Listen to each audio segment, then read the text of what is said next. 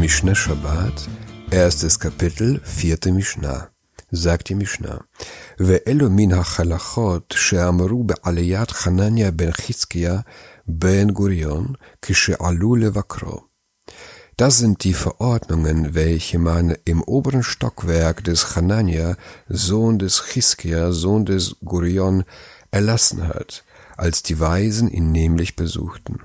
Hanania, der Sohn Chiskia, war einer von unseren Weisen aus dem ersten Jahrhundert.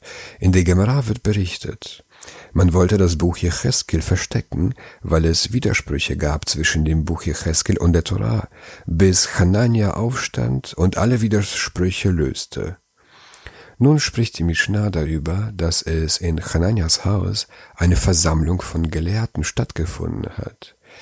נמנו ורבו בית שמאי על בית הלל, ושמונה עשר דברים גזרו בו ויום. Da wurde abgestimmt, und die Schule Schamai hatte mehr Stimmen als die Schule des Hillel. An diesem Tag verordnete man 18 Dinge.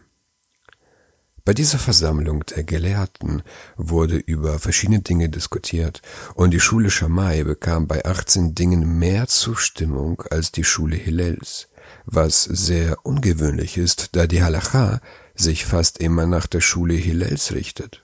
Um welche Verordnungen handelt es sich hier? Das ist etwas kompliziert.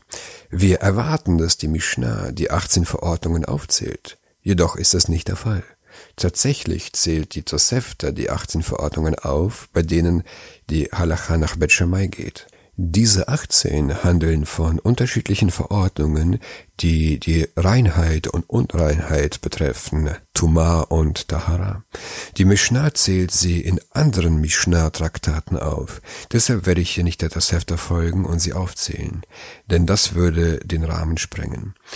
In den nächsten Mishnayot werden wir 18 Dinge aufzählen, wo Bet Shammai und Bet Hillel sich uneins waren.